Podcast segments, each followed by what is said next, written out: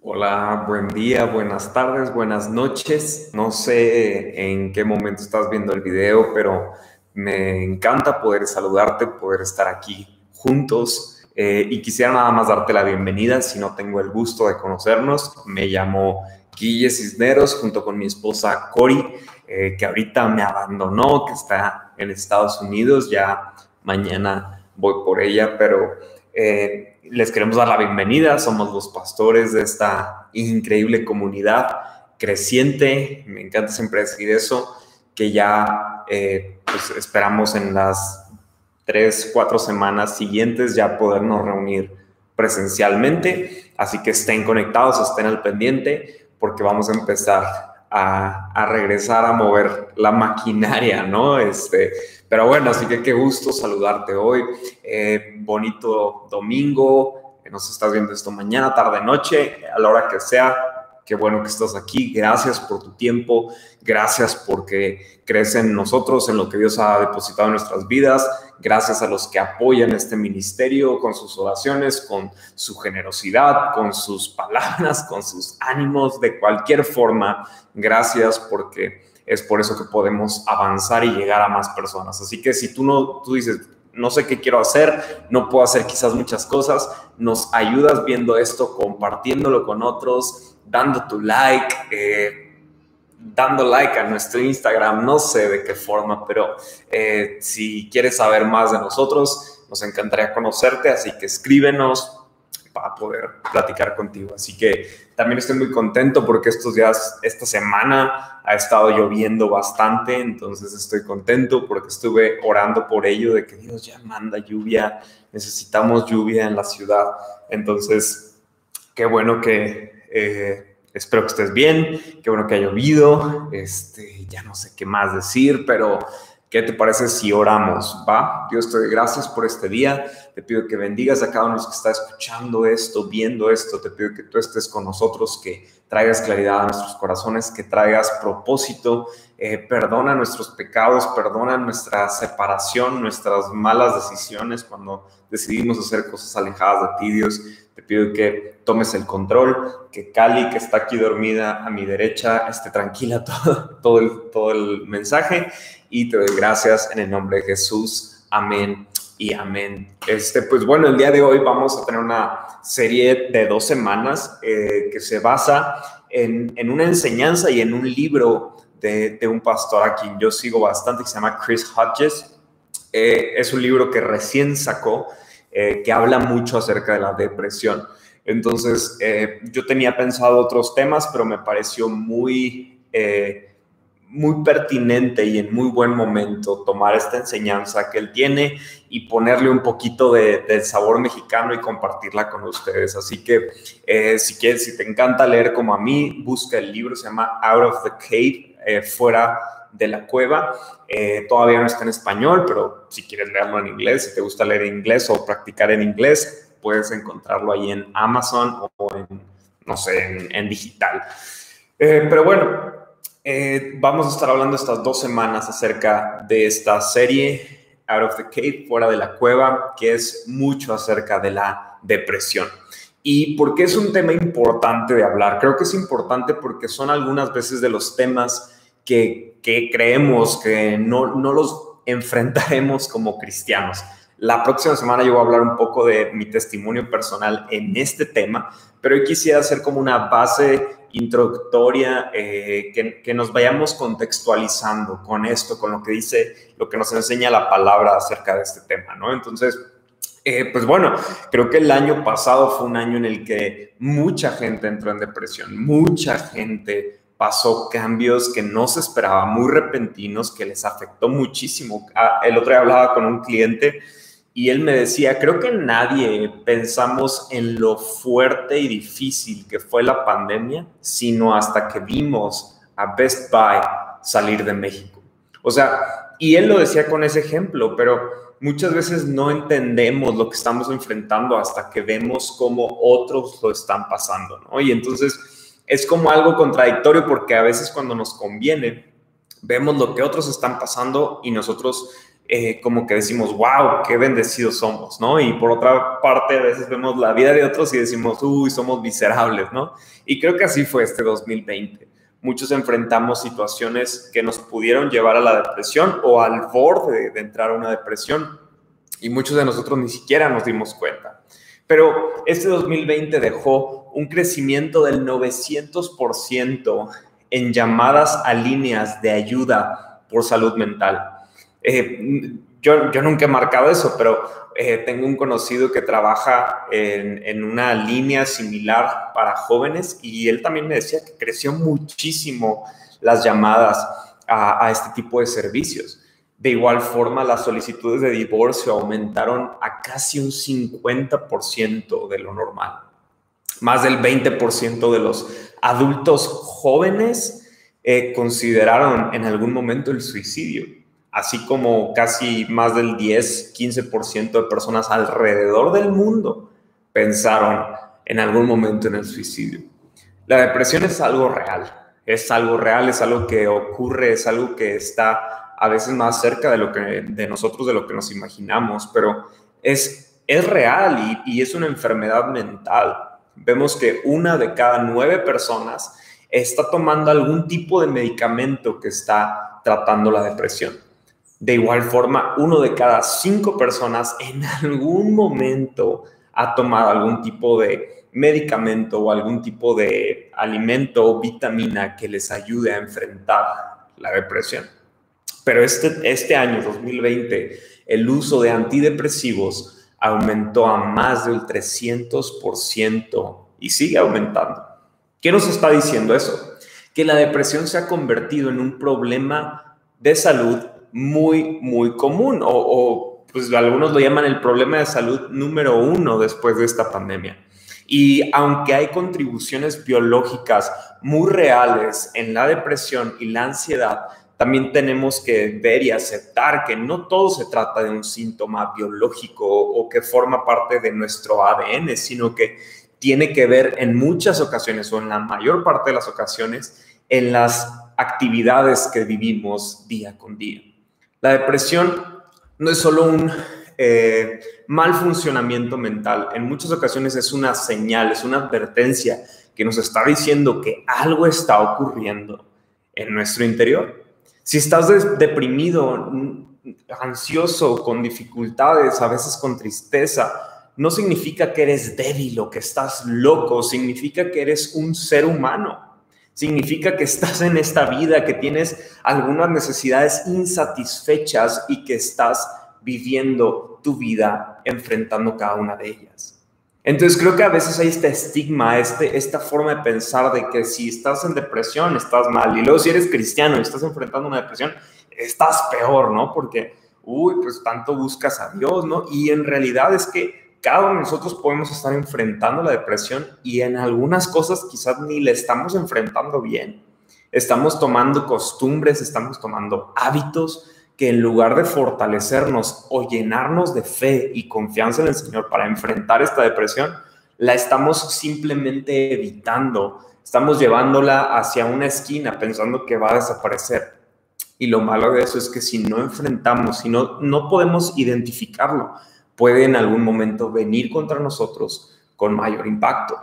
Y entonces, en segundo lugar, este estigma que existe sobre la depresión y las enfermedades mentales a veces la hemos convertido en, un juicio o en una crítica y, tenemos que entender que es, es, casi tan normal como cuando una persona se enferma de la panza o de la gripa. Eh, no sé, yo nunca, bueno, ahora con lo del COVID, quizás al inicio las primeras personas que se, se enfermaron de COVID sí sufrían un tipo de discriminación porque las personas era como que, ay, no, no le hables porque quién sabe por qué se enfermó de eso, ¿no? Y ya después que se enfermaron muchas personas ya era más normal.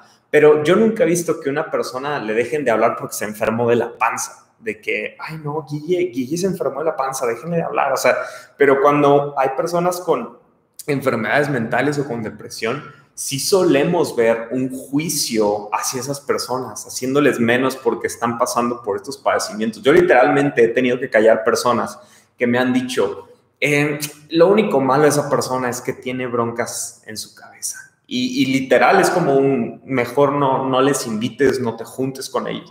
Es como que por eso les tenemos que hablar, por eso tenemos que acercarnos a ellos, porque necesitan encontrar libertad. Pero para esto tenemos que eliminar el estigma que existe en la depresión y en los otros problemas de salud mental. Pero hay un punto esencial que es lo que yo quiero hablar el día de hoy. Y es que la depresión es el la única enfermedad o el única, la única área donde la enfermedad nosotros la abrazamos y se convierte en parte de nuestra identidad. Entonces, esta enfermedad es como si, como si fueras, no sé, eh, alguien que se enferma mucho de la gripa y entonces ya la gripa la haces parte de tu identidad. O sea, eres Guille el que tiene gripa, ¿no? Y eso pasa mucho con la depresión, que empieza a afectar primero tus emociones, luego tus comportamientos, luego el, el, entorno en el que te desenvuelves, luego las actividades que realizas y va formando parte de tu identidad. Y yo quiero decirte el día de hoy, tu enfermedad o tu depresión o tu sentimiento actual no es tu identidad. Creemos que en Cristo tú tienes una nueva identidad. Él te da de su presencia, de su persona, para que tú vivas libre de cualquier identidad que quiere robarte en tu vida.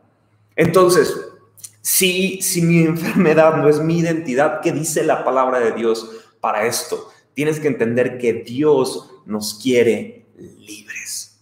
Dios nos quiere libres, viviendo vidas plenas, felices, llenos de propósito.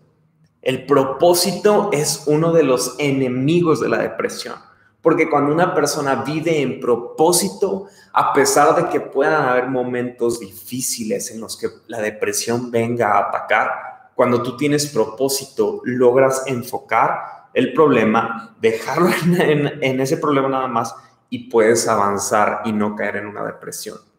Pero ¿qué pasa si tú y yo no estamos viendo a la palabra de Dios, sino que vemos al espejo, encontramos más depresión en lugar de más libertad? Y créeme, si, si no te emociona eso, no sé qué te va a emocionar, pero Dios quiere que tú y yo tengamos libertad.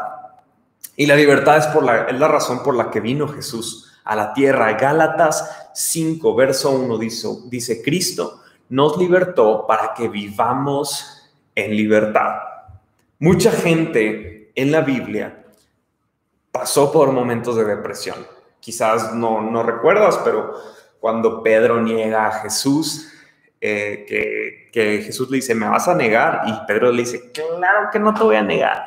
Finalmente lo niega y en esta negación él se, se deprime, dice en algo, no dice textualmente la Biblia, pero vemos que abandona el llamado del ministerio y regresa a la actividad que más le gustaba hacer, que era la pesca. Y entonces en esta depresión Jesús llega, lo encuentra y lo reenfoca. Pero vemos que Pedro tuvo ese momento decaído, vemos que no sé por qué la Biblia lo dice, pero vemos que literalmente estaba pescando y estaba encuerado, ¿no? Se quitó la ropa y estaba pescando. No sé qué tan deprimido tienes que estar para estar encuerado enfrente de tus amigos pescando en una balsa, pero Pedro estaba así, ¿no?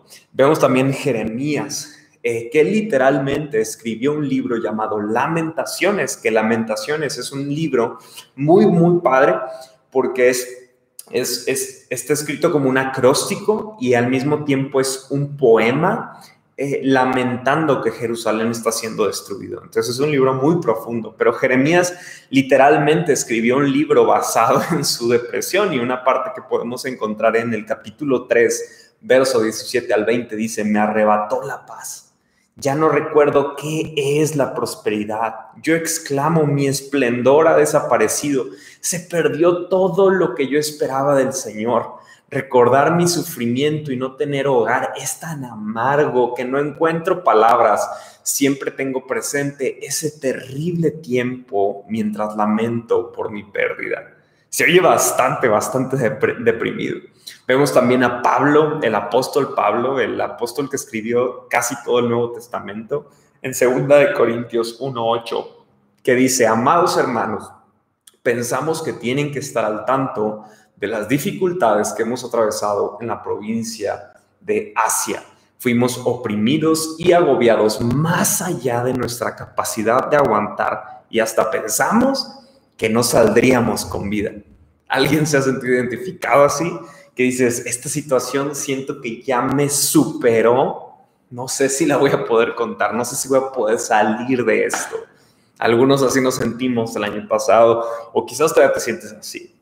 Otro gran hombre que nos habla la Biblia, que es el profeta Elías, que incluso si tú has leído la Biblia recordarás que en un momento en el que Jesús tiene un momento sobrenatural, que es el monte de transfiguración, dice que al encuentro viene Moisés y Elías. Entonces, si esto pasó, que fue un evento increíble, que es muy, muy difícil de explicar, tenemos que entender que Elías era alguien súper importante en la historia de la humanidad. Y entonces vemos que Elías enfrentó también un proceso de depresión y de hecho es de lo que vamos a hablar el día de hoy. Pero para contextualizar un poco la historia, en, primer, en el primer libro de Reyes 18, lo puedes encontrar ahí en el Antiguo Testamento, vemos que este momento de la historia que vamos a leer llega después de una gran victoria que tiene Elías, un gran momento que él estaba atravesando en el cual eh, él había sido provocado por los profetas de Baal, eh, que literalmente querían acabar con él, querían matarlo, querían eh, que Elías dejara de hacer el ministerio que Dios lo había llamado a hacer. Entonces, vamos ahí a al primer libro de Reyes, versículo 19, capítulo 19, versículo 1, 4. Primero de Reyes 19, 1, 4. Y dice, cuando Acab, el rey, llegó a su casa, le contó a Jezabel, su esposa, todo lo que Elías había hecho, incluso la manera en que había matado a todos los profetas de Baal. Entonces Jezabel le mandó este mensaje a Elías, que los dioses me hieran e incluso me maten si mañana a esta hora yo no te he matado, así como tú mataste a los profetas. Elías tuvo miedo y huyó para salvar su vida. Se fue a Berseba, una ciudad de Judá, y dejó allí a su sirviente. Luego siguió solo todo el día hasta llegar al desierto. Se sentó bajo un solitario árbol de retama y pidió morirse. Basta ya, Señor, quítame la vida porque no soy mejor que mis antepasados que ya murieron. Entonces, luego de este momento tan increíble que ha pasado, incluso vemos que Elías durante casi eh, o más de tres años estuvo haciendo de milagro en milagro, de señal en señal, palabras que decía se cumplían. Vemos que llega este incidente y una amenaza. Él dice, ¿sabes qué? Cierro las puertas, me voy de regreso, ¿no? Y, y entonces él huye, se da la vuelta, corre y llega al desierto y se deprime. Dice aquí, me encanta como dice que incluso le dice a Dios, mátame. Yo el otro día estaba hablando con un buen amigo eh, que sé que cuando escuche esto él sabrá que estoy hablando de él, pero eh, hablábamos y le decía, es que a veces en, en nuestra vida hay esos momentos tristes o difíciles en los que decimos, Dios, ya llévame, ya contigo todo va a estar bien. Pero yo le decía, es que eso es muy egoísta porque estamos basando nuestro futuro en lo que nosotros creemos que es lo que Dios quiere. Sin embargo, ¿por qué no somos lo suficientemente pacientes y valientes en preguntarle a Dios, ¿qué quieres de todo esto que estoy viviendo? ¿no? Entonces, esto estaba enfrentando Elías. Elías estaba en este momento, pide a Dios, ya mejor mátame, ¿no? Y, aquí es donde inicia la pregunta, ¿cómo terminamos tú y yo en la cueva? ¿Cómo terminamos tú y yo escondiéndonos? ¿Cómo tú y yo terminamos siendo invadidos por el miedo, por la duda? ¿Cómo es que llegamos a este momento en nuestras vidas? Veamos que los factores que causan la depresión eh, muchas veces son mucho menores a las victorias que estamos teniendo en nuestras vidas. O sea, literalmente Elías acaba de ver cómo descendió fuego, acabó con los paganos que venían aquí a burlarse de Dios, pero tuvo miedo de la voz de una mujer que dijo, te voy a matar. Muchas veces eh, eh, los enemigos que estamos enfrentando son mucho menores que las victorias que Dios ha puesto delante de nosotros.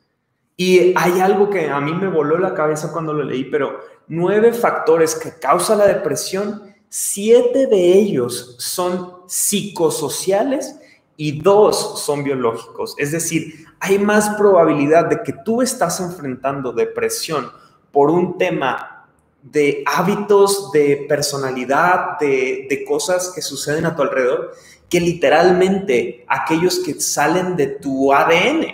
Y sea psicosocial o sea biológico, Cristo tiene el poder para liberarte.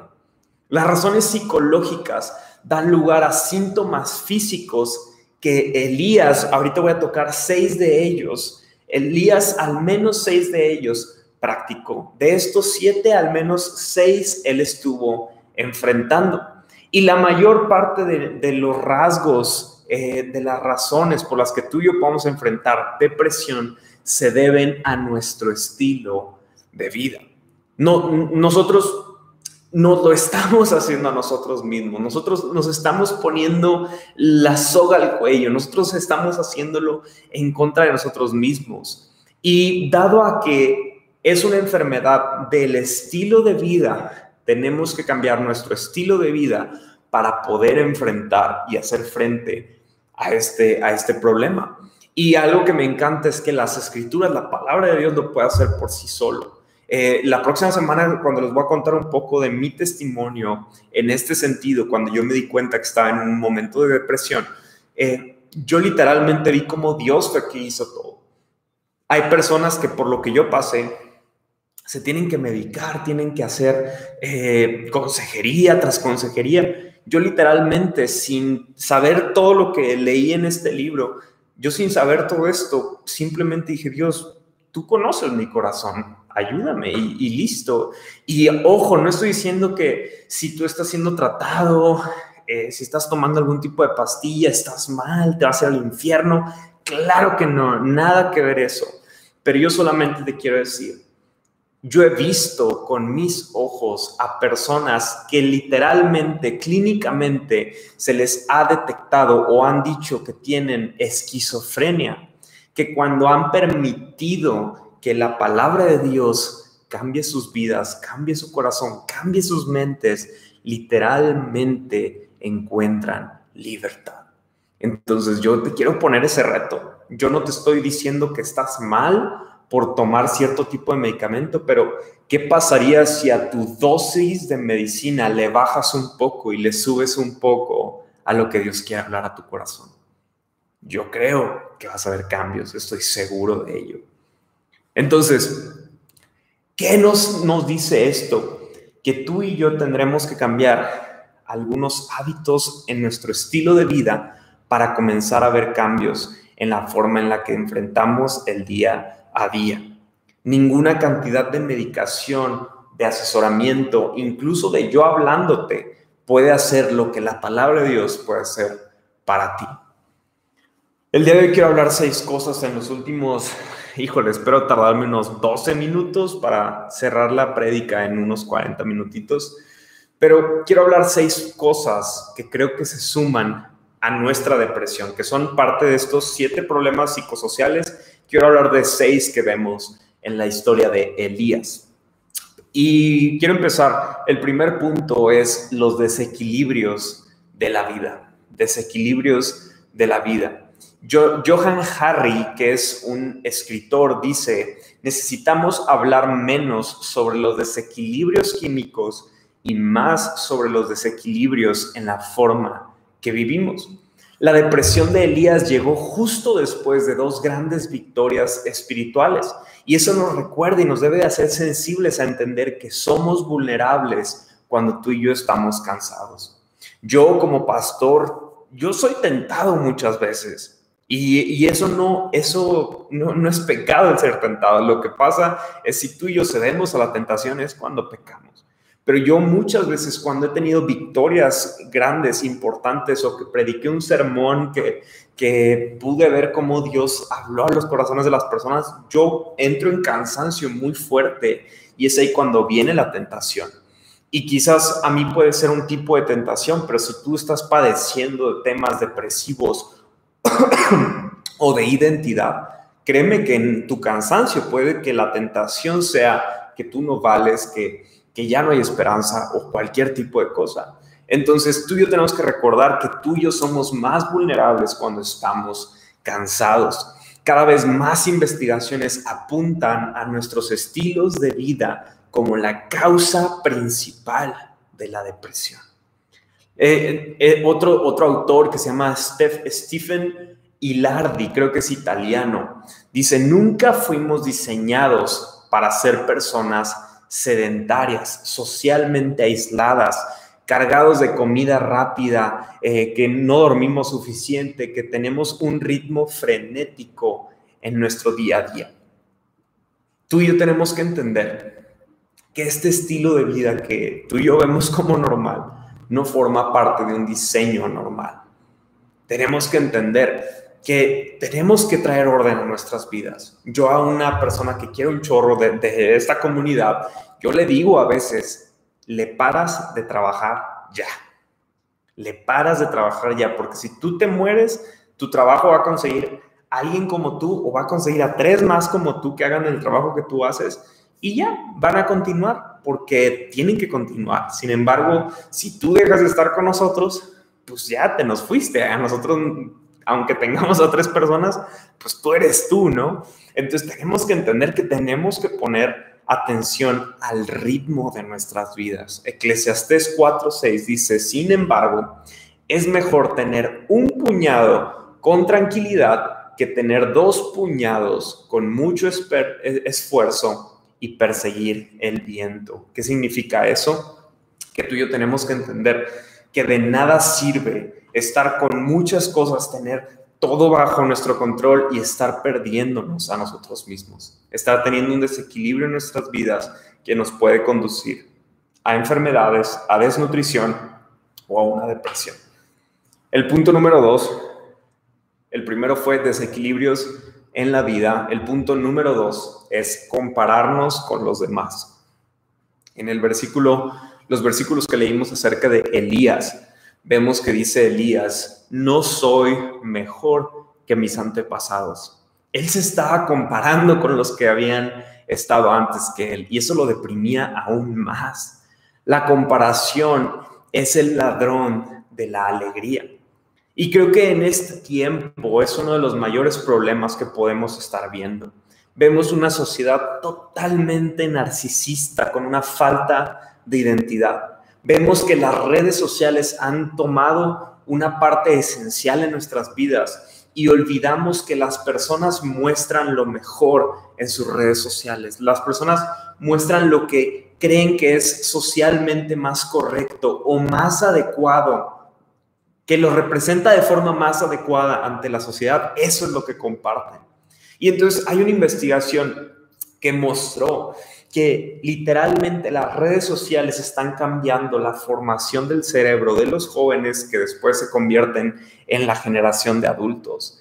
Eh, y es súper interesante, no sé si has visto en Netflix, hay un, un documental que se llama eh, El Dilema de las redes sociales o algo así, en inglés es Social Dilemma, como no sé si dice dilema en inglés, bueno, ya X. El punto es que este, este documental está muy interesante porque literal es personas que han trabajado en Facebook, en Google, en diferentes eh, plataformas muy conocidas y ellos literalmente están hablando en contra de las redes sociales, el uso de las redes sociales. Ellos mismos ya no tienen redes sociales ni sus hijos tienen redes sociales porque ellos mismos están viendo lo que las redes sociales le han hecho a la mente y a la psicología humana. En las redes sociales comparamos nuestra vida miserable con lo más destacado de otras personas. Entonces, esto es contrario a lo que nos dice la Biblia. Gálatas 6, 4 y 5 dice, presta mucha atención a tu propio trabajo, porque entonces obtendrás la satisfacción de haber hecho bien tu labor y no tendrás que compararte con nadie. Este versículo sé que es para alguien que lo está escuchando ahorita. Pues cada uno es responsable de su propia conducta. Tenemos que dejar de compararnos con los demás porque todos tenemos diferentes asignaciones. Tú no puedes compararte con alguien más porque quizás la temporada de esa persona es muy diferente a la tuya. Y lo más triste de compararnos es que la vida pasa, el tiempo pasa, las personas con las que nos comparamos siguen en su temporada y nosotros nos quedamos estancados y a veces hasta empezamos a llenar de amargura nuestro corazón. Y lo más triste de todo es que pudimos haber seguido adelante si nos hubiéramos enfocado, como dice aquí en Gálatas, en nuestra asignación. Dedícate y enfócate a tu asignación.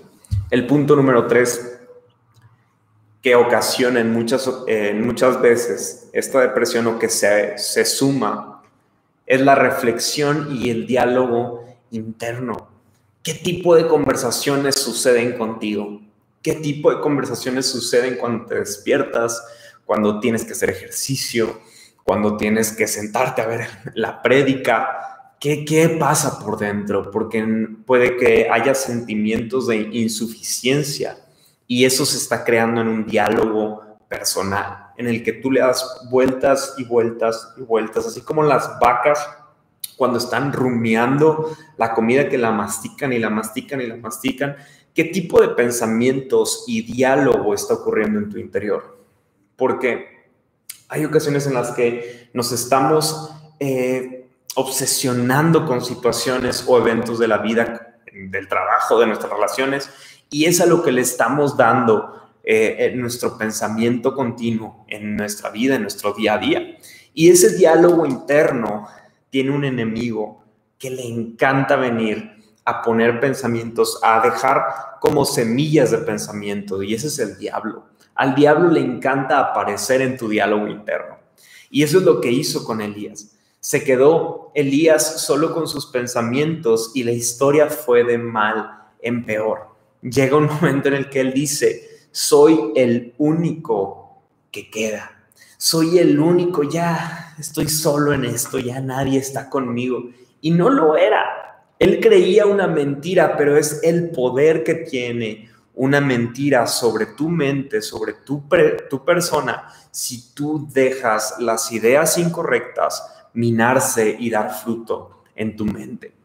El 95% de tus emociones están determinadas por la forma en que hablas contigo mismo. Esto lo dijo un hombre llamado Brian Tracy. Y Filipenses 4, 8 y 9 dice esto. Y ahora, amados hermanos, una cosa más para terminar. Concéntrense en todo lo que es verdadero, todo lo honorable, todo lo justo, todo lo puro, todo lo bello, todo lo admirable. Piensen en cosas excelentes y dignas de alabanza. Y poco después del versículo 9 dice, entonces el Dios de paz estará con ustedes. La forma de combatir estos pensamientos es teniendo lo que aquí nos dice, pensamientos de todo lo que es verdadero. ¿Qué es lo verdadero? Lo que dice Dios de ti. Todo lo honorable, lo justo, lo puro, lo bello, lo admirable. Piensa en cosas excelentes, dignas de alabanza, no en aquello que te roba la paz. Y entonces nos dice, y así verás que el Dios de paz está contigo.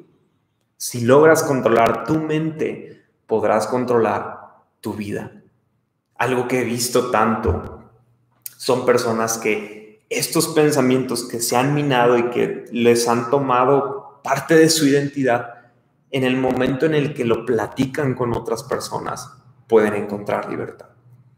Yo les he dicho y, reitero, yo estoy para servirles. Si en algo puedo ayudar yo o mi esposa, estamos para apoyarlos, para escucharlos, para Incluso tal vez lo que les digamos se les olvida, pero en el momento en el que abren su mente, lo que está el diablo queriendo robarles, ustedes abren su corazón con, con otro, con sus pastores, con amigos que están en la palabra de Dios, créanme que vas a encontrar libertad. El punto número cuatro es la incapacidad de procesar un dolor de manera saludable. La vida es dura, eso todos sabemos y todo el mundo a nuestro alrededor cuando se enfrenta a estos problemas, lo primero que piensa es en la medicina.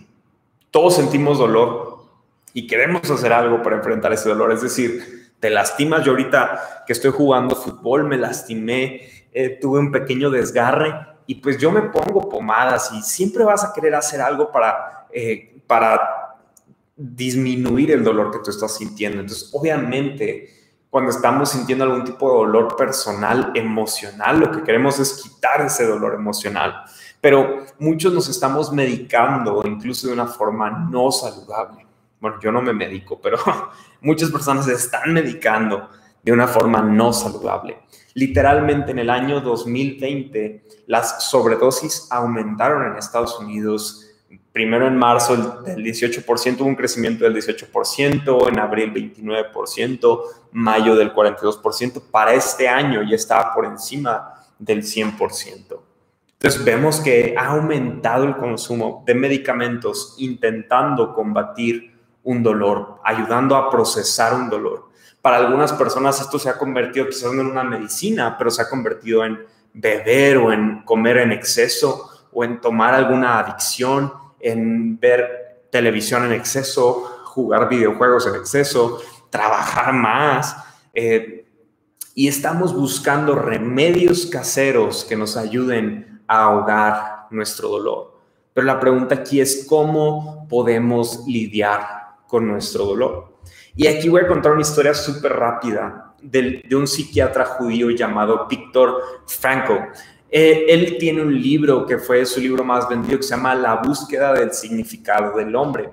Pero este, este psiquiatra judío trabajó con víctimas de la Segunda Guerra Mundial que estuvieron en campos de concentración. Literal, trabajó con pacientes que tenían intención de suicidio en Viena. Pero él tenía una ideología, él creía que la teoría de Sigmund Freud eh, estaba equivocado, esta teoría en la que decían que la vida, la vida no se trataba, más bien que la vida se trataba de tener placer, y él decía todo lo contrario, decía que la vida no se trataba de tener placer, sino que se trataba de encontrar propósito. Y cuando tú no tienes ningún propósito o significado, dejas que el placer llene tus vacíos. Entonces, esto era lo, que estaba planteando este psiquiatra judío. Así que él a estos, eh, a estos pacientes que tuvo de la Segunda Guerra Mundial, él les dio tres cosas que él llamaba la logoterapia. Y estas tres cosas, la primera era que les dio un trabajo significativo, les dio algo que hacer que era importante. Entonces les dio, les dio un propósito, una función, un trabajo significativo.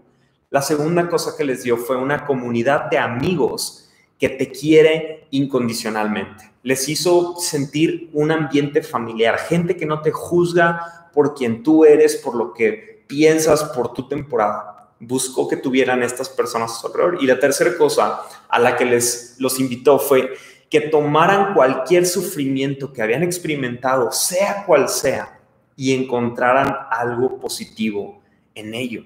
Y lo más interesante es que ni un solo paciente se suicidó mientras que este, este psiquiatra estaba al frente de este grupo. Nadie intentó hacerlo. ¿Por qué? Por el simple tema del propósito. Porque no solamente tenían un trabajo con un propósito, tenían amistades con un propósito y buscaron entender un propósito en medio del dolor. Si tú y yo estamos enfrentando algo y hemos sentido que el dolor se ha sobrepuesto en nuestras vidas es porque no hemos entendido el propósito de lo que estamos viviendo. Y segunda de Corintios, capítulo 1, 4 al 6 dice, Dios nos consuela en todas nuestras dificultades para que nosotros podamos consolar a otros. Cuando otros pasen por dificultades, podremos ofrecerles el mismo consuelo que Dios nos ha dado a nosotros.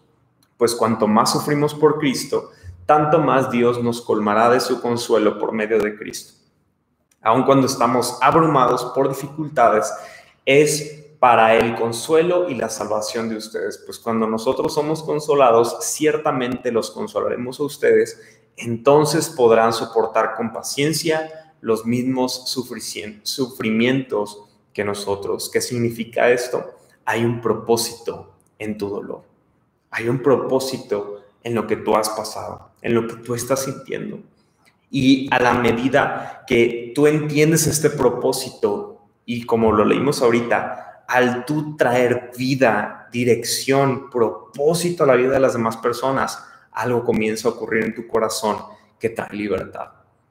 El quinto punto que quiero tocar, ya me quiero ir súper rápido para no tomar más tiempo, es el aislamiento y la soledad. Que recordemos que todos estos puntos son atributos que se suman, que están provocando la depresión. Son parte de estos siete temas eh, psicológicos, eh, ¿cómo, lo mencioné acá arriba?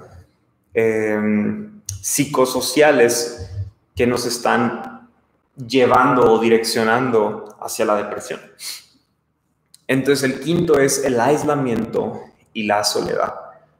Vemos en los versículos que estuvimos leyendo que dice que Elías dejó allí a su sirviente, se quedó solo, luego siguió todo el día solo hasta llegar al desierto, se sentó bajo un solitario árbol y le pidió a Dios morirse.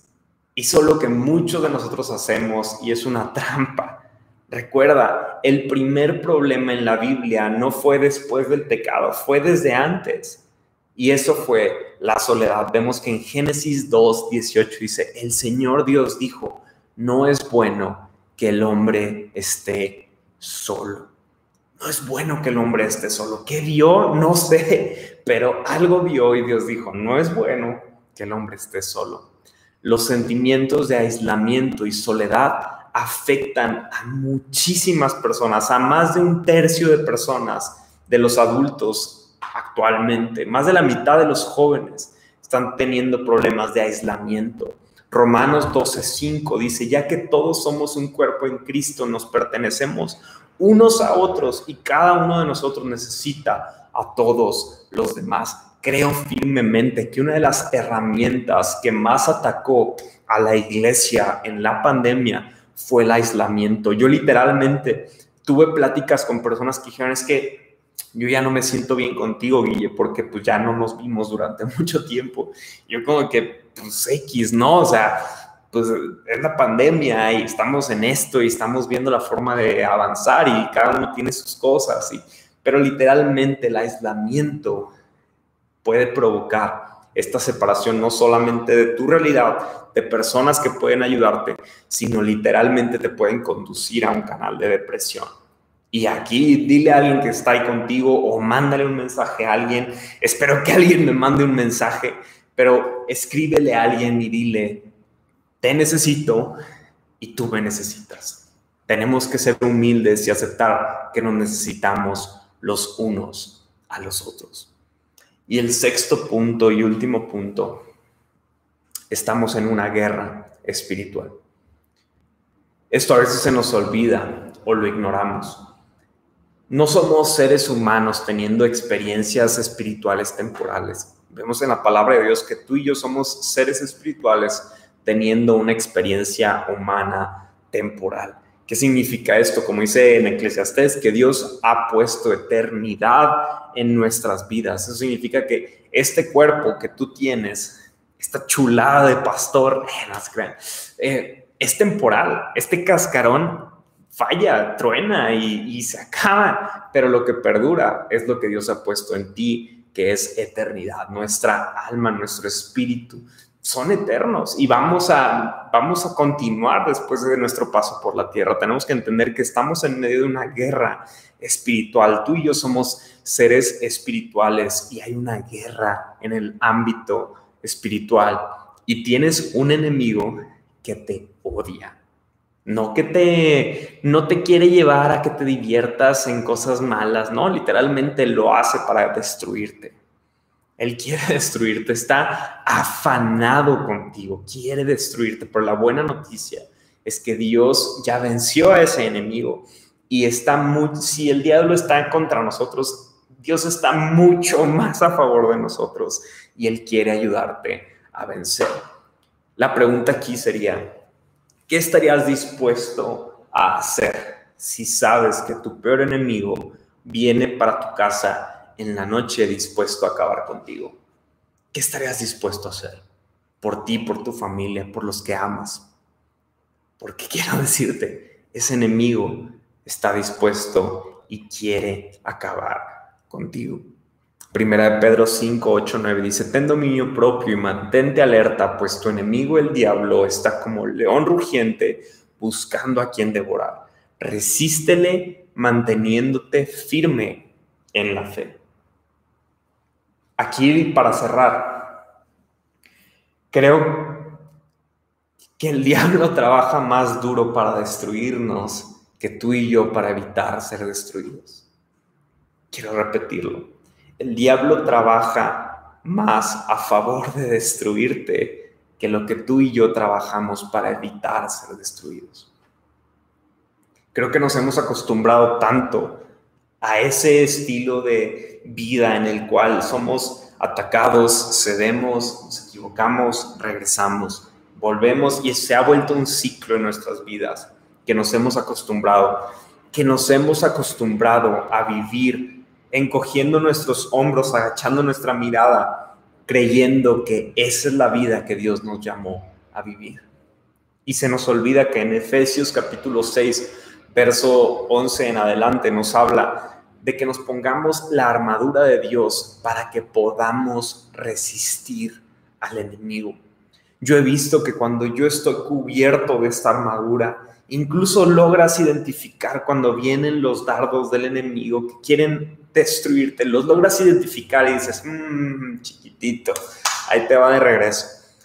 ¿Por qué? Porque esta armadura de la fe no solamente es para que no puedas caminar, sino que literalmente es lo que te da el poder y la autoridad para poder ir en contra de cualquier ataque que quiere destruirte a ti y a los que te rodean. Aquí solamente quiero cerrar con algo. Si tú eres de aquellos que estás bien con el hecho de que el diablo te ha, oprimido, pues bueno, pues si tú quieres seguir eso, está bien. Pero si aquí hay alguien que quiere hacer frente a eso y que dice, yo no quiero esconderme todo el tiempo, yo quiero enfrentarlo, quiero decirte algo, Dios te ha dado autoridad, pero tienes que usarla. Dios ha puesto autoridad sobre ti, no por tus méritos, no porque te portas bien, literalmente es algo que te ha sido dado por gracia, por el sacrificio de Jesús en la cruz. Y esa autoridad está a tu, a, tu, eh, se me fue la palabra, está, está para ti, está destinada para ti, pero tú y yo tenemos que utilizarla, tenemos que ponerla en práctica, tenemos que creerlo, vestirnos de esa armadura para poder combatir a cualquier pensamiento que quiera venir en contra de nosotros. Quiero retomar los seis puntos súper rápido para cerrar. Desequilibrios de vida, compararnos con los demás, reflexión y diálogo interno incapacidad para procesar el dolor, aislamiento y soledad y guerra espiritual. No sé en cuáles de ellos tú puedas estarte enfrentando, que te ha provocado a que tengas los brazos abajo y estés en una posición de víctima ante el enemigo que quiere destruirte. Pero sea cual sea, quiero animarte a que creas que el poder de Dios está a tu disposición y Él te ha dado autoridad para que tú puedas eh, enfrentar y destruir al enemigo que quiere destruirte a ti. Entonces, ¿qué les parece si oramos? Dios te doy gracias por este tiempo. Te pido, Padre, que cual sea el ataque que estemos recibiendo, sea que nosotros lo estemos provocando que sea algo que literalmente es, viene en contra de nosotros, que es el enemigo, te pido que podamos tomar tu palabra, tomar tu poder para enfrentarlo y creerte a ti, Señor, que tú tienes la victoria delante de nosotros, Dios. Te pido que cualquier persona que está al alcance de mi voz, que está sufriendo de depresión, de ansiedad, te pido que pueda confiar en tu palabra, que tú eres eh, quien nos puede traer libertad, que tu palabra es viva, es confiable, está disponible para nosotros y que viene a traer claridad en medio de este mundo tan, tan disperso y tan apartado de ti, Jesús. Te doy gracias, Padre gracias porque sé que lo estás haciendo y sé que estás haciendo algo nuevo para nosotros. Te gracias en el nombre de Jesús. Amén y amén. Si tú estás pasando por algún tema de depresión, de ansiedad, por favor, no estás solo, no estás sola. Queremos caminar contigo y queremos invitarte a que le creas a Dios que Él ya tiene preparada una salida para ti. Les mandamos un fuerte abrazo estén atentos a, estas semanas que ya primero Dios ya nos vamos a poder reunir. Si estás en la ciudad de San Luis, si no, nos encantaría conocerte y poder seguir en contacto contigo. Así que les mandamos un fuerte abrazo. Ya saben, mañana tenemos la oración a las 6 de la mañana. Tenemos nuestro crew de la vida y enseñanza de Jesús en la noche. Eh, ya acabó el de matrimonios, pero tenemos el viernes el de El talento nunca es suficiente en Capital Coffee. Así que eh, si tú no formaste parte desde inicio, pero quieres ahorita, eh, pues cierra, cierra con el crew y vamos a darle con todo esta semana. Les mandamos un fuerte abrazo. Gracias por conectarte, gracias por contribuir, gracias por hacer esto con nosotros y gracias por creerle a Dios y seguir de pie. Les mandamos un fuerte abrazo. Eh, reciban igual un abrazo de parte de mi esposa, que espero ya aquí el otro domingo se asome para saludarlos a todos. Un abrazote, bendiciones.